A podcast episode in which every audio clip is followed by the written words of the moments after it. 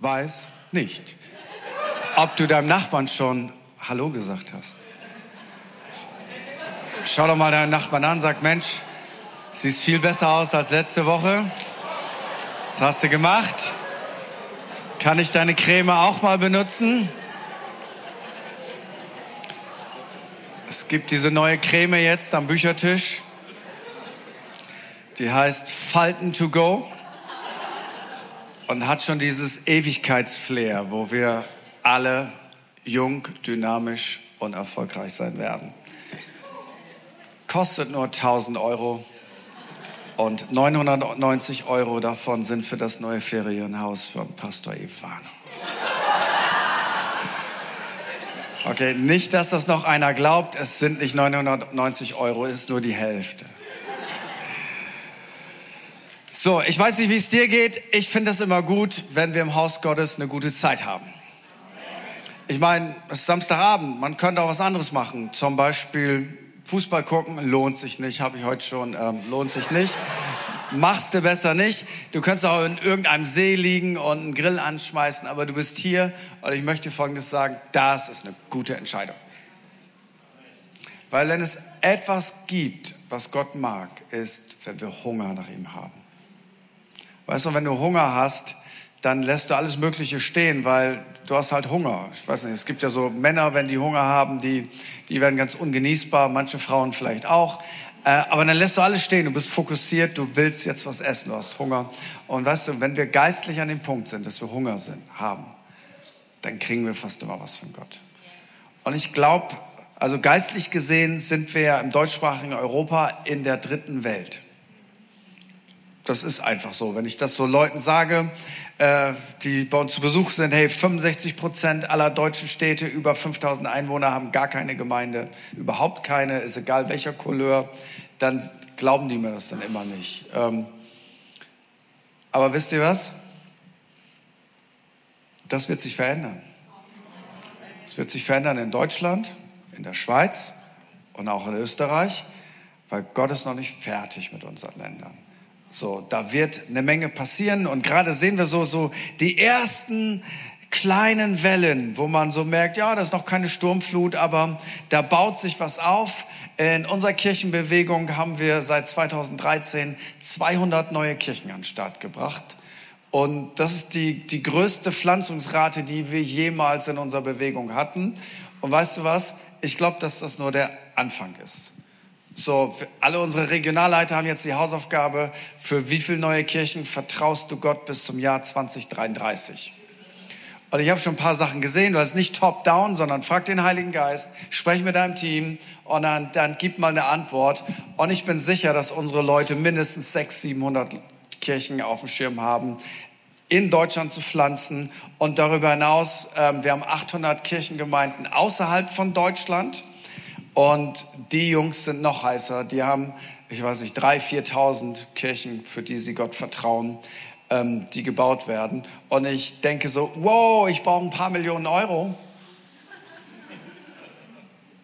Wenn du welche hast.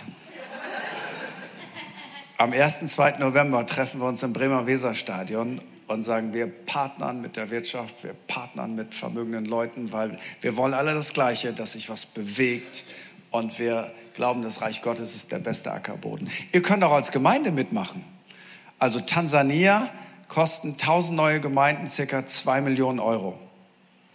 Das könntet ihr alleine stemmen. Ehrlich, den Lauf der Geschichte verändern. Was willst du sonst mit der ganzen Kohle machen? Du bist nackedei auf die Welt gekommen und ich verrate dir ein Geheimnis, du gehst auch nackedei. Du kannst nichts mitnehmen, gar nichts, zero. Ähm, und deswegen, was wir mitnehmen, ist, wir wollen, gib alles ganz für den ewigen Kranz, sagten die alten Geschwister bei uns immer. Und that's it. Win the lost with every cost. Und deswegen brauchen wir den Heiligen Geist. Deswegen habe ich auch das Bild so geliebt, was, was heute Abend da war, weil ich glaube, genau das ist das Setting. Das, der Unterschied zwischen, hey, ich werde erfüllt mit dem Heiligen Geist und denke, davon brauche ich mehr, ist ganz schwierig, aber ich werde erfüllt mit dem Heiligen Geist und ich gebe Sachen weiter und ein Kreislauf kommt in Gang. Ich kriege auch mehr, aber das Setting ist ganz anders. Ich liefere Dinge aus. Und ich glaube, da wird der Heilige Geist heute ein paar gute Dinge für uns vorbereitet haben. Jetzt, wo, wir schon mal hier sind, wollen wir ja auch eine Predigt hören, gell? Und ich habe das heute Nachmittag schon erklärt. Wir sind im Haus Gottes und das Haus Gottes ist, ich sag's mal so, nicht wie eine finnische Familie. Wir haben einen Campus in Finnland. Also ich weiß, was ich meine. Ich habe noch nie ein Volk getroffen, wo du minutenlang dich anstarren kannst und keiner sagt was. Ich werde dann immer nur nervös. Ich, ich muss auch was sagen. Was, was sage ich denn jetzt? Äh, schönes Wetter oder so. Das können die. Na gut, es ist acht Monate Winter. Ich meine, ähm, da, da ist alles gesagt. Und dann gehst du so in eine italienische Familie. Und dann ist Abendessen. Verstehst du? Das ist nicht wie in Finnland. Das ist mit Händen und Füßen und alle zusammen und alle durcheinander. Und dann denke ich, jo, das ist eine Pfingstgemeinde. Das, ähm, das ist das Haus Gottes. Das heißt, wenn du irgendetwas von mir hörst heute Abend, wo du sagst, das war nicht ganz verkehrt und du bist über 30 Jahre gläubig, das ist die Regel, dann darfst du Amen sagen. Wenn du weniger als 30 Jahre gläubig bist, dann darfst du sagen, war gar nicht so schlecht. Oder wow. Gut, bis ein Schweizer wow sagt. So gut kann ich auch nicht predigen. Aber anyway, ich komme aus Norddeutschland. Ich habe es heute Nachmittag schon gesagt. Wir gelten auch nicht so als die Gefühlsbolzen. Ähm, so nach der Corona-Krise hat man bei uns gesagt, Gott sei Dank, diese Regel mit 1,50 Meter ist vorbei. Wir können wieder auf 5 Meter gehen, wie sonst auch. So. Und bei uns ist das so, weißt du, wenn woanders Leute auf den Stühlen stehen, wenn bei meinen Freunden in Afrika, ich war mal eine Zeit lang Evangelist in Südafrika, wenn, wenn die sagen, wow, brother, come on, hallelujah, glory. Bei uns geht das so. Jo. Und dann weiß ich innerlich, steppt der Bär, tanzt der Papst. Ja, und irgendwie haben wir Norddeutschen und Schweizer was gemeinsam. Also ein bisschen, gell? So ein bisschen. Ähm, von daher, wenn du heute mal einen Satz nicht verstehst, wir kommen aus Norddeutschland, wir sind immer ein bisschen ironisch, ein bisschen komisch, nicht so polite. Ähm, als der Herr Hirn vom Himmel schmiss, da waren wir gerade auf Toilette, als wir wieder da waren. Da war nicht so viel übrig. So, wir sprechen heute Abend den Heiligen Geist zu aktivieren in unserem Leben. Ich weiß nicht, wie dir das geht. Ich habe früher gedacht, wenn ich dem Heiligen Geist Raum gebe und übernatürlich bin, dann werde ich komisch. Da muss ich komische Geräusche von mir geben, muss ich komische körperliche Dinge tun. Das fand ich irgendwie nicht so cool. Also, wer will schon komisch sein? Aber ich habe jetzt festgestellt, nach über 30 Jahren Jesus-Nachfolge, ich kann mit dem Heiligen Geist erfüllt sein und ich muss nicht komisch werden. Das ist mir als Norddeutscher wichtig. Weil wir sind schon komisch, wenn wir jetzt noch Holy Spirit komisch werden, wer wird unserer Botschaft glauben? Und inzwischen habe ich festgestellt, man kann übernatürlich natürlich sein. Man kann übernatürlich natürlich sein. Und wenn du sagst, da würde ich mitgehen, so als Schweizer. Dann bist du heute Abend richtig. Gell? Ich lese mit euch einen Text aus Johannes 16, Vers 7. Und ich lese bis Vers 15, weil wir es alle wieder lernen müssen, zu lesen und zuzuhören. Doch glaubt mir, es ist gut für euch, dass ich weggehe. Denn wenn ich nicht von euch wegginge, käme der Helfer nicht zu euch. Wenn ich aber gehe, werde ich ihn zu euch senden. Und wenn er da kommt, wenn er kommt, wird er der Welt zeigen, dass sie im Unrecht ist. Er wird den Menschen die Augen öffnen für die Sünde, für die Gerechtigkeit und für das Gericht.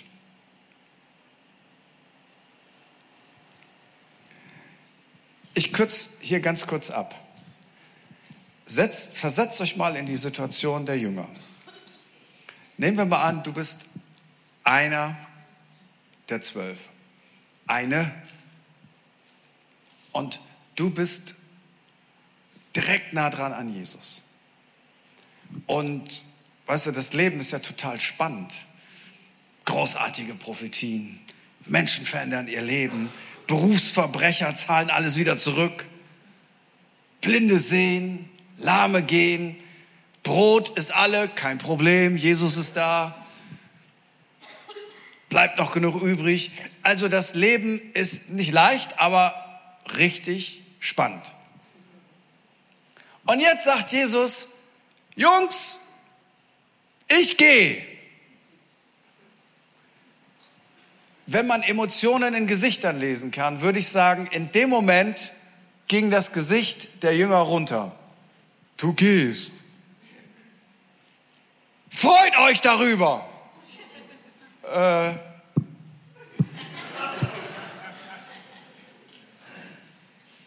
Weil wenn ich nicht weggehen würde, dann würde der Helfer, dann würde der Heilige Geist nicht kommen.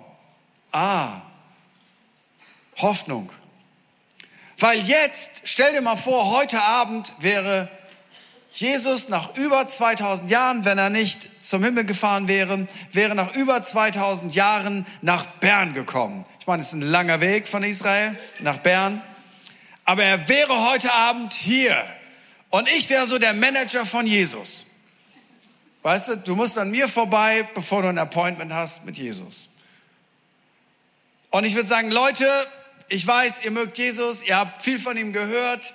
Und endlich nach 2000 Jahren ist er in Bern. Pech für all die, die vorher gelebt haben, aber cool für euch. Und jetzt, ähm, jeder kriegt fünf Minuten. Talk mit Jesus, red ein bisschen schneller. Red aber nicht zu viel, sonst kann er nicht mit dir reden. Fünf Minuten. Angenommen, wir haben heute Abend, ich sag mal ganz pauschal, 300 Leute hier. Ähm, A, fünf Minuten. Gibt es irgendwelche Leute, die in Mathe aufgepasst haben? 300 mal 5? 25? 25 Stunden. Oh, das ist ziemlich blöd, weil morgen früh ist Jesus ja in Zürich. Okay, dann muss, muss, okay, dann sagen wir es so, wie es ist. 20 Leute kriegen wir durch. Die anderen warten halt noch ein paar hundert Jahre, bis Jesus wieder nach Bern kommt.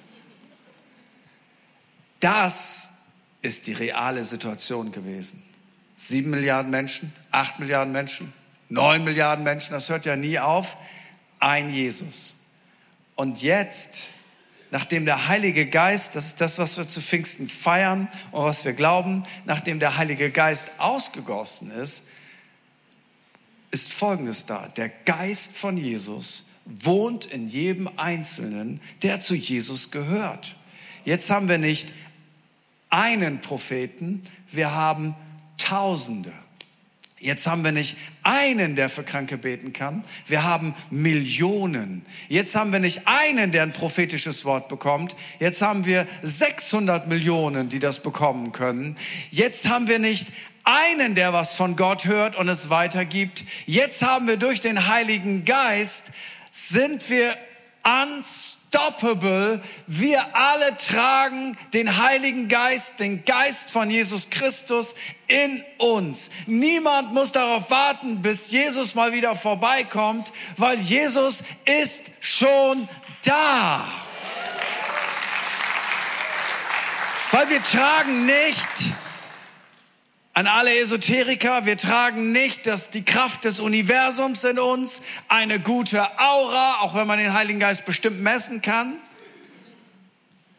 Wir tragen nicht eine kosmische Energie in uns, sondern wir sind ganz normale Menschen, von denen Jesus gesagt hat, ihr kriegt etwas von meinem Geist, von meinem Spirit, derselbe Geist, der auf mich gekommen ist, als ich 30 Jahre alt war, derselbe Geist, der Jesus Christus von den Toten auferweckt hat. Und ihr, wenn ihr denn wollt und zu Jesus gehört, kriegt alle etwas von diesem Geist. Und in diesem Moment wird die ganze Bewegung von Jesus unstoppable, weil niemand kann das mehr aufhalten und das mehr stoppen, weil der Geist wohnt in dir.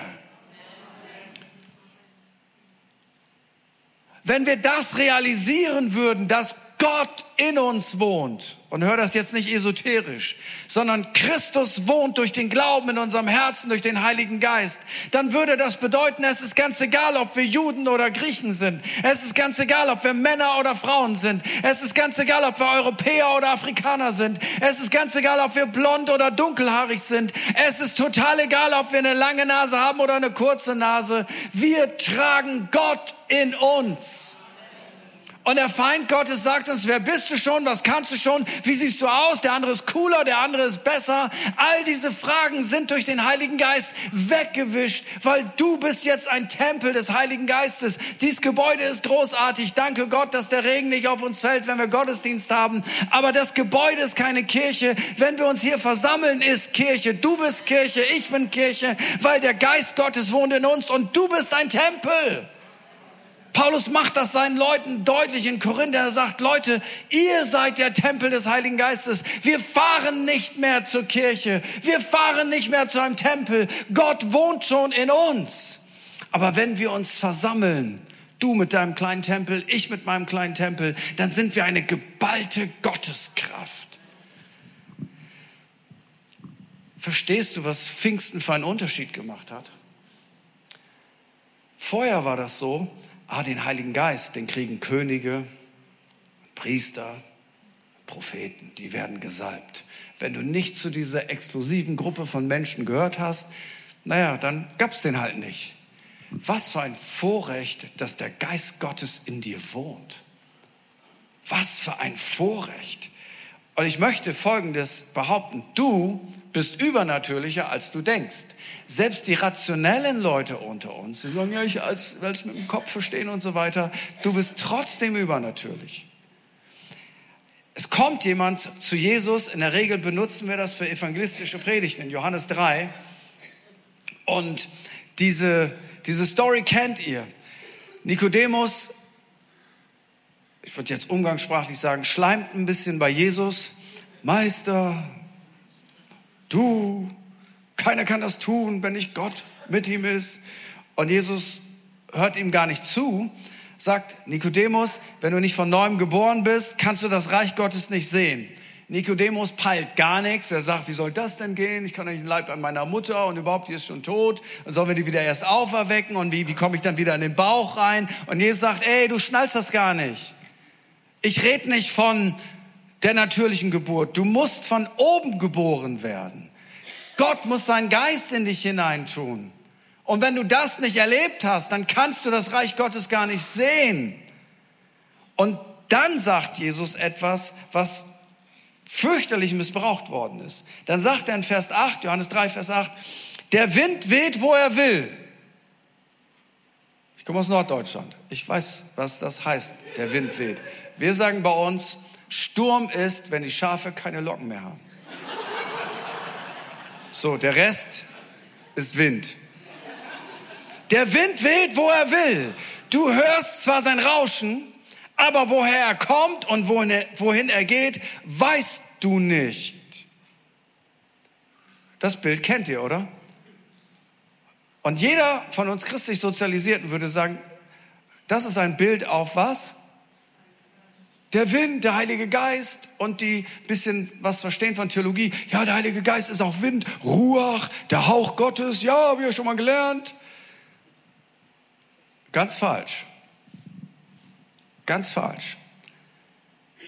Der Wind weht, wo er will. Du hörst zwar sein Rauschen, aber wo er kommt und wohin er geht, weißt du nicht. So ist es bei jedem, der aus dem Geist geboren ist. Jesus redet nicht von einem ominösen Heiligen Geist, der rauscht und hier mal weht und da mal weht und du weißt nicht, was passiert. Was Heiner Rust erzählte mal, ähm, er kommt in eine kleine Gemeinde und fragt, warum kommen hier keine Leute mehr zum Glauben? Und da sagt einer, Pastor Heiner, du weißt ja, der Wind weht, wo er will und bei uns will er eben nicht.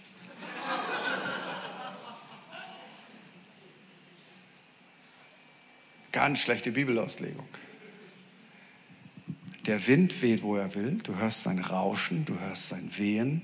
So ist jeder, der aus dem Geist geboren ist. Jesus redet hier von dir. Du bist so.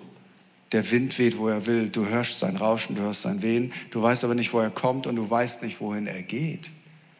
Das heißt, Übernatürlich natürlich bedeutet, der Heilige Geist hat jetzt einen Zugang zu dir und kann jederzeit mit dir etwas tun, was keiner kontrollieren kann, was keiner vorher weiß, weil der Wind weht, wo er will und wo jederzeit am Montag, Dienstag, Mittwoch, Donnerstag, Freitag, Samstag und auch Sonntag etwas passieren kann, was der Feind Gottes nicht verhindern kann, weil der Wind weht, wo er will. Er weiß nie, wer gerade was von Gott bekommt.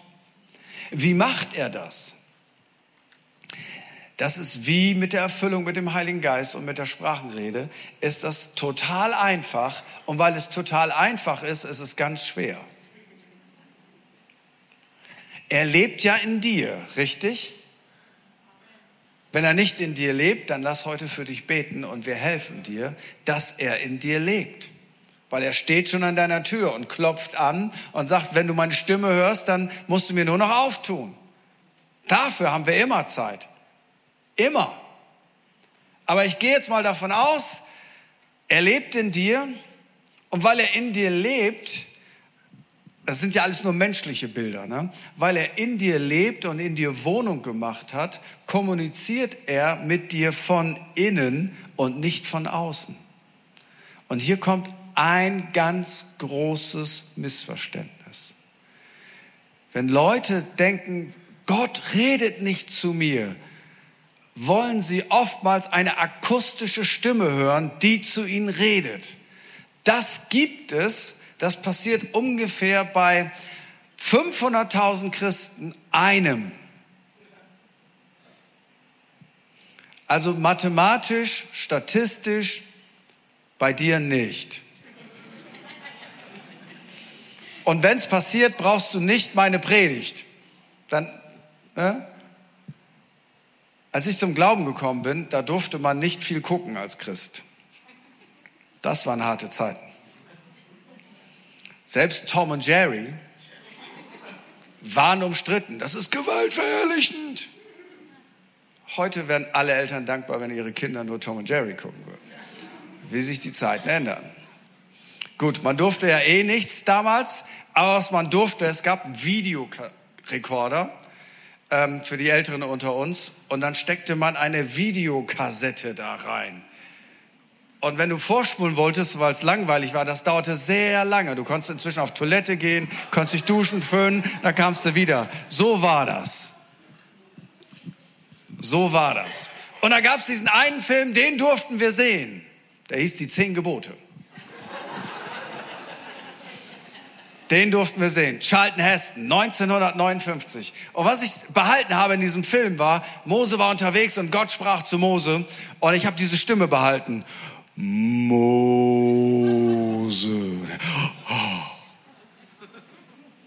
Und irgendwie ist das so bei mir im Kopf hängen geblieben. Gott redet mit einem tiefen Bariton.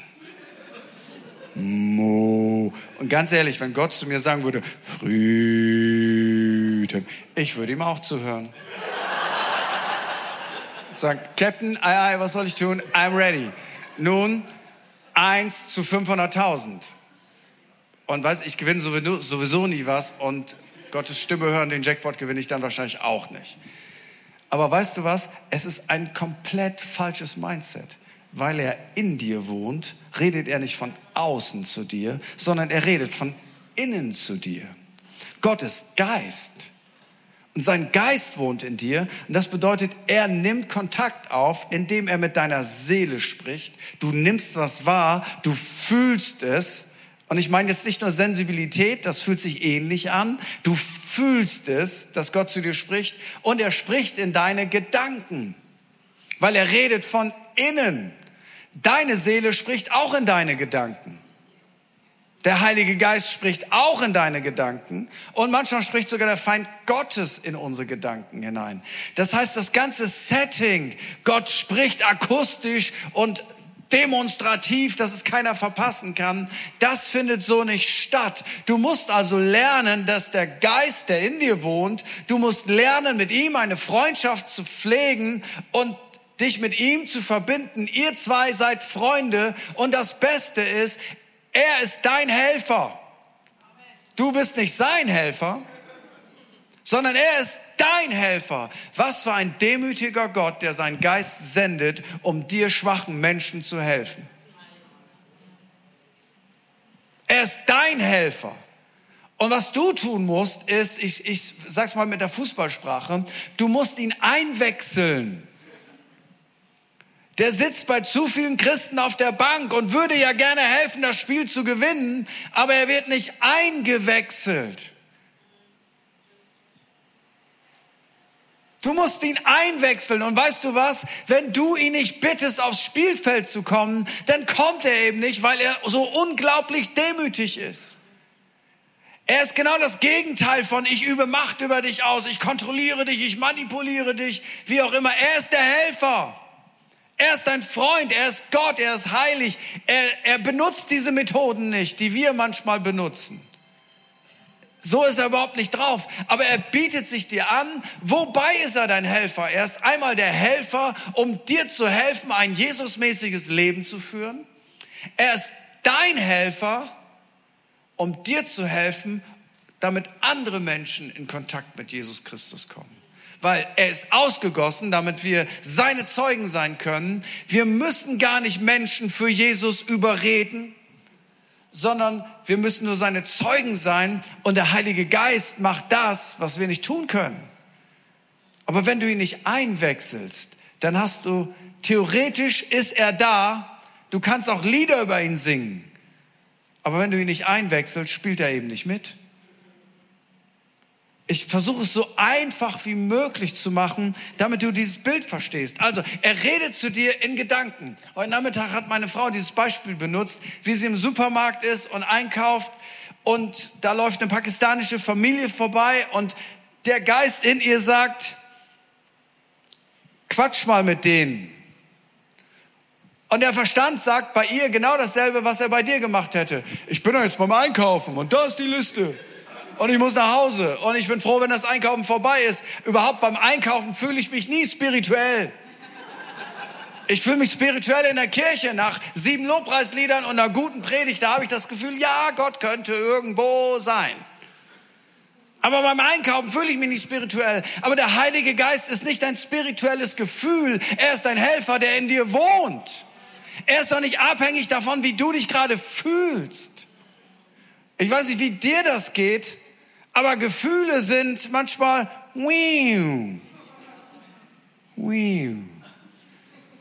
Ich sage immer zu Leuten, vor elf ist alles provisorisch. Vor elf weiß ich nicht mal, ob ich Mann oder Frau bin. Aber ich meine natürlich konservativ, konservativ. Ich bin entweder ein Mann oder eine Frau.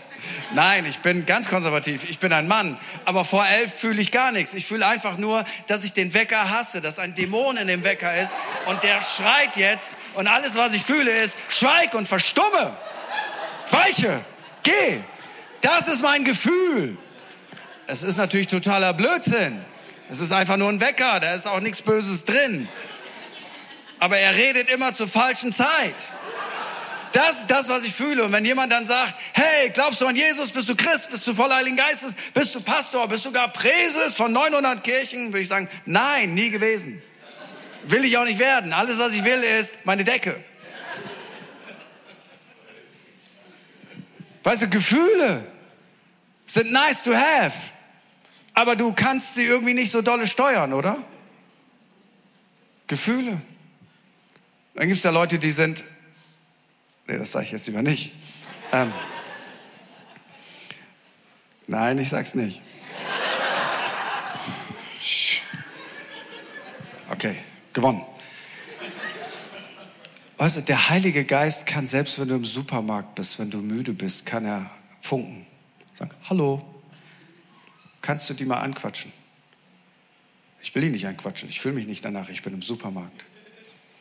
Okay, raus aus dem Supermarkt, rein ins Auto, nach Hause fahren. Dieselbe Familie läuft dort mit ihren Einkaufstüten. Derselbe Heilige Geist sagt, wie wäre es jetzt mit anquatschen? Sie bleibt stehen und sagt, ey, kann ich euch helfen? Fahre ich nach Hause, müsst ihr schweren Tüten hier tragen. Die Geschichte endet so.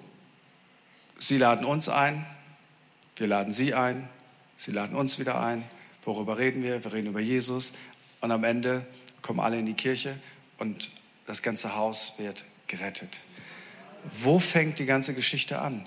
Nun, mit einem einfachen Gedanken im Supermarkt. Und weißt du was, wenn sie dem Gedanken nie nachgegangen wäre, dann gäbe es die Geschichte gar nicht. Sie wird nicht mal wissen, dass sie Gott verpasst hat. Ich sage dir etwas, wir alle haben schon Gott verpasst.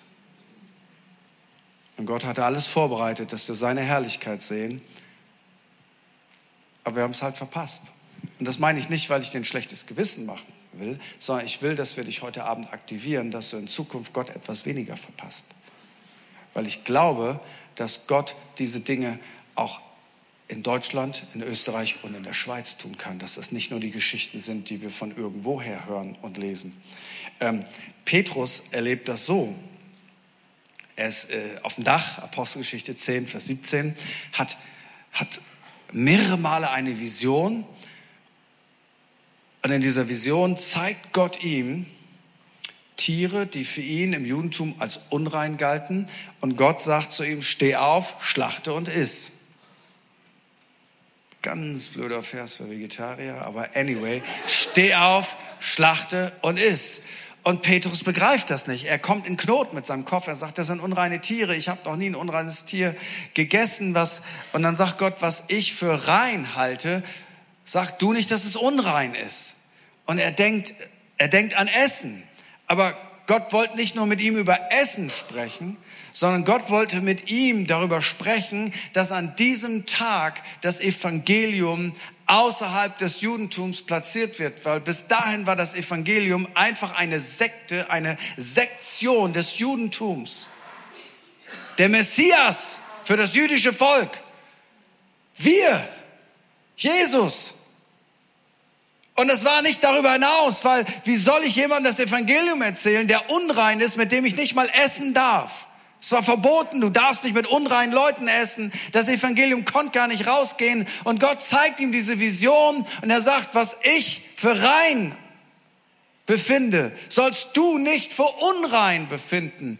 Und in dem Moment klopft es unten an der Tür und die sagen, hey, wohnt hier ein Mann namens Petrus? Und die sagen, ja, der ist auf dem Dach, der betet. Und der Heilige Geist sagt, geh mit diesen Männern. Warum musste Gott so deutlich zu ihm reden? Wer waren diese Männer? Abgesandte von einem Hauptmann, einem Römer, einem Soldaten, einem Menschentöter. Und nicht nur das, die Römer hatten Israel besetzt.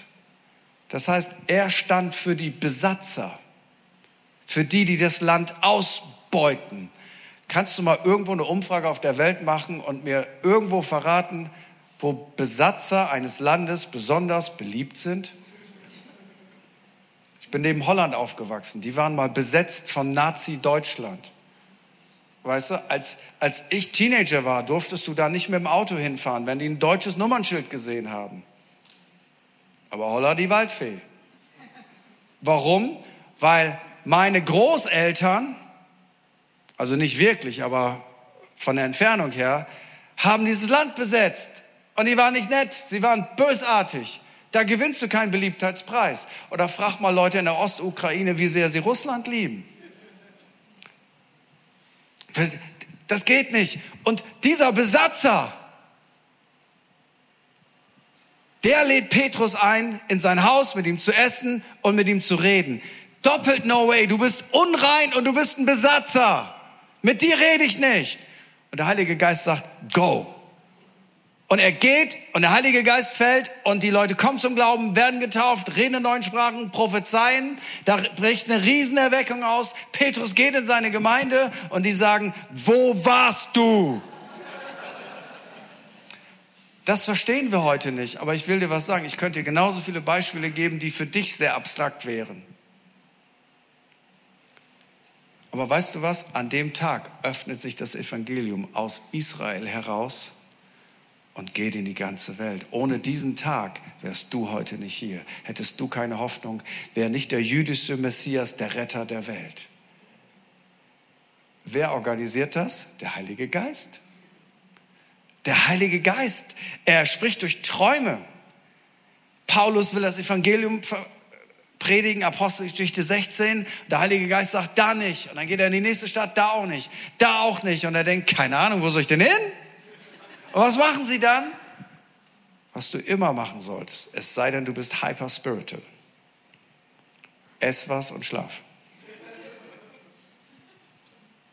Das machen sie. Sie essen und sie schlafen. Und in der Nacht sieht er einen Traum. Ein Mann aus Mazedonien, das ist in Europa, steht da und sagt, kommt herüber und helft uns.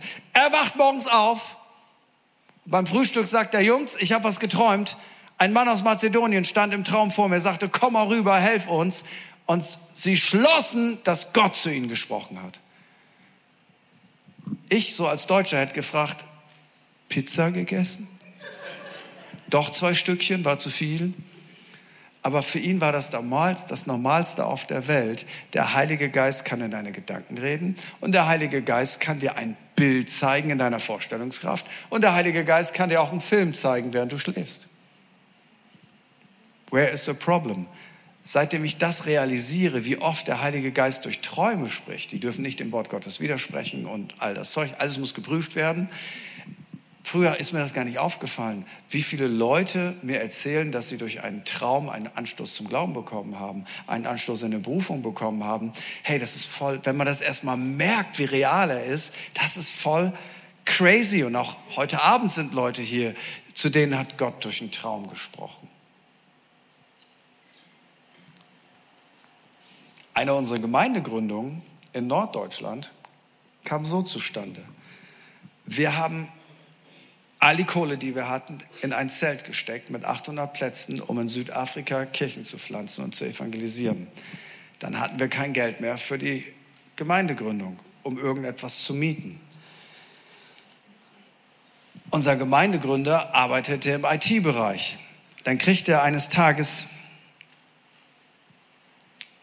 einen Anruf von einem Geschäftsmann und Politiker aus dieser Stadt. Und er sagte, kannst du vorbeikommen? Er dachte, der hat irgendein IT-Problem und geht beruflich dahin und will sein Problem fixen. Er sagt, nee, nee, ich habe gar kein IT-Problem. Du willst doch eine Kirche in dieser Stadt gründen. Er sagt, ja, das will ich. Ich habe in der Innenstadt Räumlichkeiten, mitten in der Innenstadt, und ich habe heute Nacht einen Traum gehabt und ich habe dich angerufen, weil ich will das dir und deiner Kirche fünf Jahre umsonst zur Verfügung stellen. Jetzt wirst du sagen, war der Mann gläubig? Nein. Ist er gläubig geworden? Nein. Der war einmal zur Eröffnung in der Kirche. Wir wissen bis heute nicht, was er geträumt hat. Aber wir waren fünf Jahre in diesen Räumlichkeiten und nach fünf Jahren war die Gemeinde stabil genug, um woanders hinzugehen und Miete zu zahlen. Hey, Gott kann alles Mögliche tun. Und er schweigt nicht, sondern Gott redet, weil er ist gesund und gesunde Menschen reden. Und gesunder Gott redet, er kommuniziert. Die Bibel sagt das doch so oft. Er ist kein Stein, der nicht quatschen kann. Er ist kein Holz, der nicht reden kann. Er ist der Lebendige. Er ist der Auferstandene. Er ist der Reale. Er lebt und er handelt und er denkt gar nicht darüber nach, nicht mehr zu reden. Du musst dir schon Mühe geben, ihn nicht wahrzunehmen. Ein anderes Setting ist, wenn du in deinem Herzen an jemanden denkst, den du lange nicht gesehen hast, und ein warmes Gefühl für diese Person empfindest. Damit meine ich nicht, dass du an deine Jugendliebe denkst und das rausfindest, wo du wohnst. Dieses warme Gefühl musst du in die Tonne treten. Aber ich meine so, du denkst auf einmal an jemanden, an den du lange nicht gedacht hast und denkst, wieso denke ich jetzt an diese Person? Wir sind so trainiert, weiter im Programm. Aber weißt du was? Weißt du, wie der Heilige Geist auch wirkt? Der Heilige Geist liebt Menschen. Jemand ist in Not. Eine echte Not. Nicht nur ein Pickel am Zeh oder so, eine echte Not. Und Jetzt scannt der Heilige Geist das Volk Gottes. Wer kennt den? Wer kennt die? Wer kennt und sendet das aus? Da braucht jemand Hilfe, da braucht jemand Hilfe, da braucht jemand Support. Und du kanntest diese Person vor 15 Jahren, ihr wart in der gleichen Klasse. Und du denkst auf einmal an diese Person und denkst, wieso denke ich an diese Person? Dann denk bitte an die Predigt von heute. Der Heilige Geist scannt all die Leute, die diese Person kennen und sendet Signale und sagt, hallo, SOS, jemand ist in Not, jemand braucht Support. Wenn du das das nächste Mal hast, den Gedanken nicht wegschieben. Hol dein Handy raus, schick eine WhatsApp, finde die Person bei Facebook, bei Instagram, finde die E-Mail-Adresse und jetzt wirst du sagen, ja, was mache ich denn damit? Jetzt nicht hyperfromm sondern du sagst einfach, ich habe heute an dich gedacht. Alles okay bei dir? Und was ist, wenn du dich verhört hast? Dann schreibt die Person, hey, alles super, bin gerade frisch verheiratet, wir sind im Flitterwochen auf Bahamas und ich habe im Lotto gewonnen. Danke der Nachfrage. Auch gut, oder? Aber weißt du, wie viele Geschichten ich gehört habe von Leuten, die zurückgeschrieben haben, hey, du meldest dich gerade jetzt bei mir, wie, wie kommt denn das? Äh, und dann merkst du, oh, jemand sagt, wow, meine Frau hat sich gerade von mir getrennt, ich bin sowas von alle. Ähm, da, da kommen Geschichten und ich, ich wette, wenn ich jetzt fragen würde, hat jemand schon mal an eine Person gedacht, die du seit Jahren nicht gesehen hast? Darf ich mal, darf ich durch mal meine Hand sehen? Okay, das, Freunde, ist natürlich übernatürlich. Es ist so real und weil es so normal ist, denken wir gar nicht, dass es Gott ist. Weil was erwarten wir? Gänsehaut, Flashshow, Lightshow, Emotionen, Flügel, Engel, Trompeten, Posaunen. Er wohnt in dir. Er hat Wohnung gemacht in dir. Ich weiß nicht, die Leute, die bei dir wohnen, müssen nicht brüllen. Sie wohnen ja da. Da reicht es normalerweise, wenn man sagt, hallo Schatz, ist Fußball, bring mir Bier.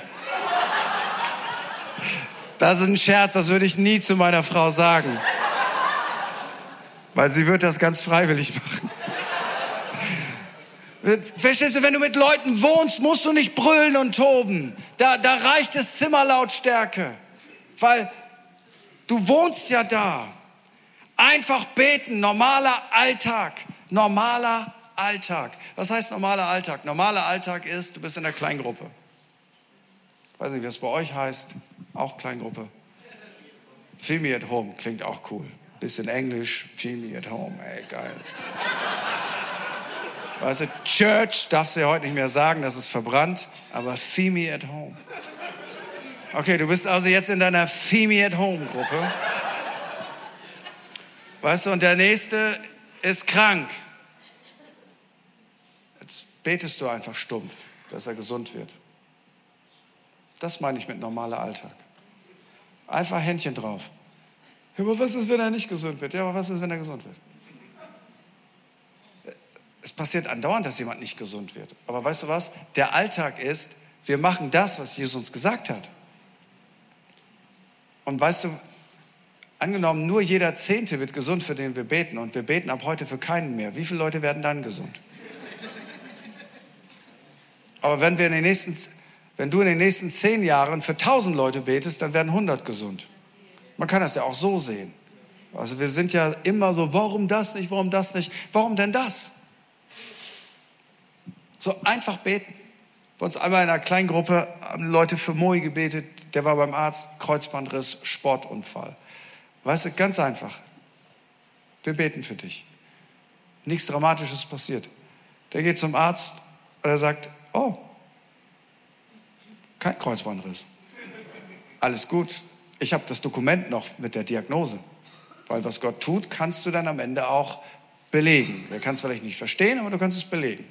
So, ganz einfach. Ganz oft habe ich keine Lust gehabt, für einen Kranken zu beten, weil ich die letzten Wochen für ganz viele Kranke gebetet habe und es keiner gesund gemacht habe, gedacht, ach, lass mir in Ruhe. Hast einen guten Arzt hier, ich habe auch einen guten Arzt, es gibt noch einen Spezialisten und dann im Internet bei Dr. Medi kannst du dich selber diagnostizieren, gibt auch geile Pillen.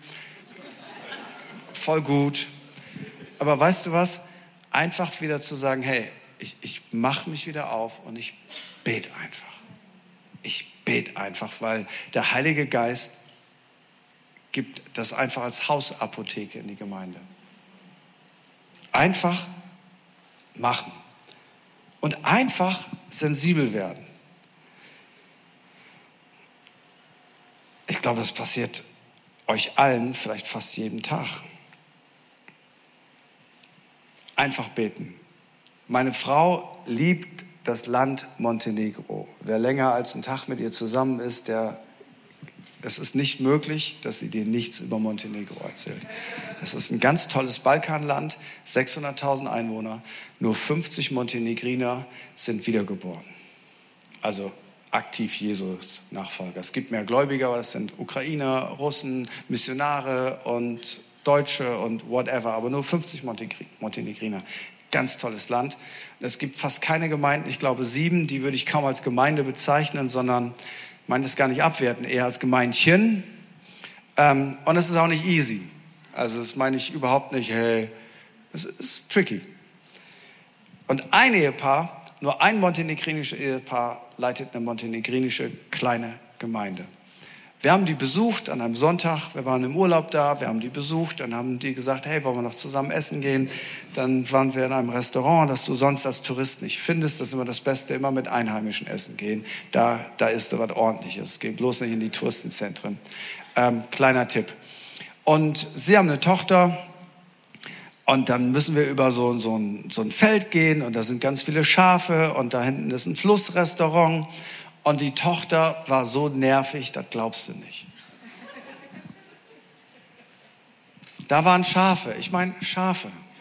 Die normale Reaktion ist, oh Papa, da sind Schafe, darf ich die mal streicheln?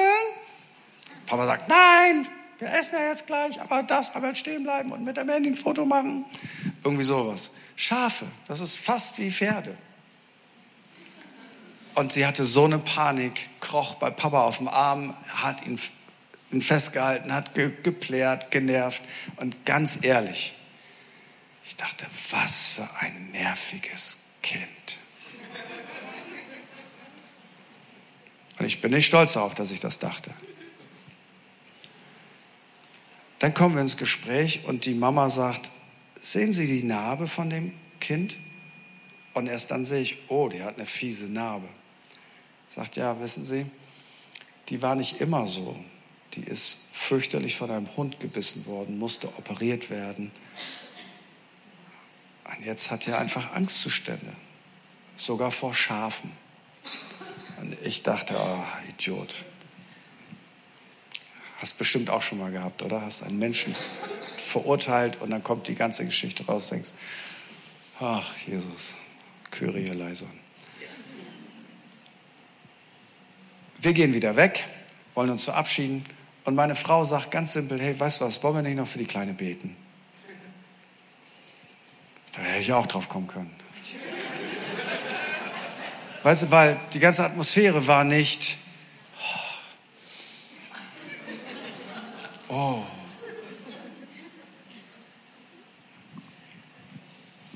Okay, lass einfach beten. Herr, wir danken dir für diesen schönen Tag. Weißt du, simpel. Danke, Jesus.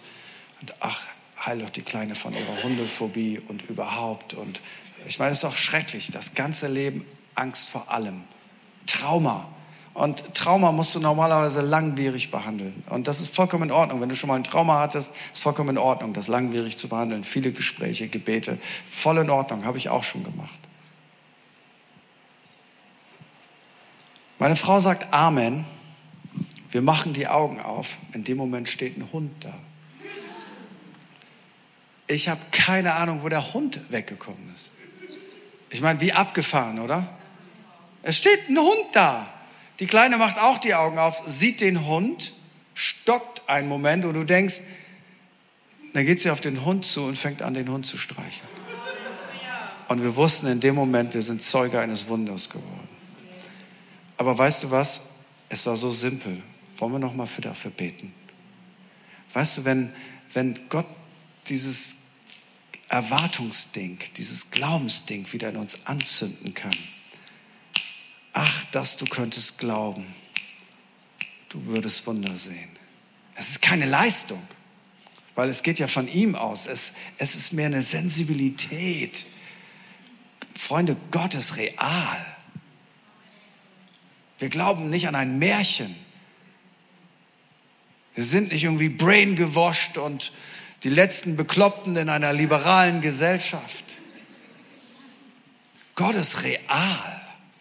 Gott ist mega real. Vor ein paar Wochen war ich im Zug, bin zu einem Gemeindejubiläum gefahren, zu dem ich keinen Bock hatte. Wirklich keinen Bock, weil die Einladung kam sehr kurzfristig. Normalerweise hätte ich die abgelehnt. Ich bin das ganze Jahr voll. Und ich hatte das Gefühl, dass der Heilige Geist sagt, nee, du, da fährst du hin. Okay, Flug gab es nicht mehr, also bin ich morgens früh um 7 Uhr in den Zug gestiegen und, weiß nicht, wir haben 11 oder 12 in Berlin, Ostbahnhof und dann zwei Gottesdienste und direkt danach wieder zurück, fünf Stunden zurück und langer Tag und ich hatte keinen Bock drauf. Aber ich hatte das Gefühl, ich soll das tun. Dann sitze ich im Zug, versuche mich innerlich auf den Tag vorzubereiten und einfach ein bisschen zu lesen, ein bisschen zu chillen. Da kommt eine Schulklasse rein polnische Schulklasse, nur Mädels im pubertären Alter. Ganz ehrlich, ich habe die manchmal so angeguckt, weil ich konnte nicht glauben, wie man so schnell so viel reden kann in wenigen Minuten. Ich habe kein Wort verstanden, aber ich habe alles gefühlt. Bin sicher, es ging um den netten Piotr von nebenan. Aber anyway, Du denkst, ah. Die Lehrerin, die sehr gut Deutsch sprach, hätte eigentlich den Platz neben mir reserviert gehabt. Und sie sagte, oh, entschuldigen Sie, dass ich Sie störe. Ich habe gesagt, nee, Sie stören gar nicht, das ist alles gut, aber ich würde gern da sitzen. Und ich gesagt, ja, ist auch okay, wenn Sie da sitzen. Dadurch hatte ich den Platz da neben mir frei. Halleluja. Und dann ähm, sitze ich da und ich, ich merke die Stimme des Heiligen Geistes. Sagt, Friedhelm, ich sag dir was über die Lehrerin. Nein, ich will jetzt lesen. Und der Heilige Geist gibt mir drei Gedanken. Und ich denke, ey, wie soll ich das der sagen? Ich meine, sie war da ohne Mann, ich war da ohne Frau. Was denkt die denn, wenn ich jetzt sage, hallo? Okay, das fällt aus. Und wie sage ich ihr, dass ich ihr was von Gott sagen will? Die ist ja gar nicht ist ja kein prophetischer Gottesdienst, wo jeder froh ist, wenn er ein Wort bekommt. Dann denke ich am Ende, ja, Hauptbahnhof, bitte aussteigen. Dann laufe ich an ihr vorbei und denke, ach, ist auch egal. Ich gucke sie an und sage, entschuldigen Sie, darf ich Ihnen eine Frage stellen? Sagt, ja, das dürfen Sie. Wissen Sie, wenn was denken Sie, was wohl Gott über Sie denkt? Ich gucke mich an, sage, das ist eine interessante Frage, da müsste ich drüber nachdenken. Da meinte ich, darf ich, darf ich Ihnen sagen, was ich denke, was Gott über Sie denkt? Aber sie war auf der sicheren Seite, weil ich war beim Rausgehen. Und sie sagt ja. Dann habe ich ihr Folgendes gesagt. Ich sage Ihnen, was Gott über Sie denkt. Sie sind eine großartige Lehrerin. Sie sind gar keine Lehrerin, Sie sind wie eine Hirtin. Sie passen auf Ihre Mädels richtig auf und Gott mag das sehr. Und mir fällt dabei immer wieder auf, wie liebevoll positiv Gott ist. Und dann habe ich gesagt, und Ihre Tante, Sie müssen sich keine Sorgen machen um Ihre Tante, alles wird gut. Und drittens, ihre Oma hat für sie gebetet. Und das ist der Grund, warum ich sie jetzt anquatsche, weil Jesus Christus lebt und er ist auferstanden. Dann muss ich raus. Gehe noch einen Meter zurück und sage, können Sie damit irgendwas anfangen? Sie hat immer noch so große Augen. Ich habe keine Ahnung, ob ich getroffen habe oder nicht. Aber weißt du was, seitdem Gott mich aktiviert hat, das ist kein Pastorending. Das hat man nicht, weil man Pastor ist. Das wäre ja zu einfach. Sondern das ist passiert, weil Gott mich aktiviert hat. Und irgendwie ist da was freigesetzt. Der Unterschied ist, Gott redet immer zu uns. Der Unterschied ist jetzt, dass ich mir die Mühe mache, sage Gott, ich bin auch verrückt genug, obwohl ich eigentlich eher menschenfürchtig bin, mich in einer fremden Gruppe nicht wohlfühle.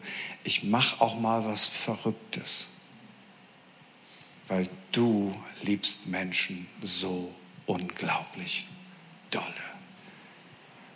Und wenn Jesus lebt,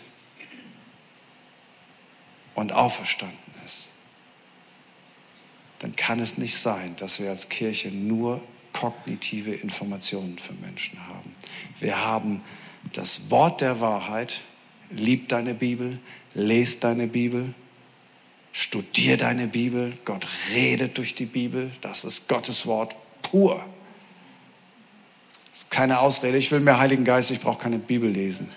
Don't think so. Aber wir haben nicht nur die Bibel, wir haben auch einen Heiligen Geist, weil in der Bibel steht jetzt nichts darüber geschrieben, wie ich mit einer polnischen Lehrerin reden soll. Da brauchen wir ihn. Und was für eine große Waffe wir haben. Und weißt du, was wir heute Abend tun wollen? Wir wollen für dich beten. Ich nenne das so, wir wollen dich aktivieren.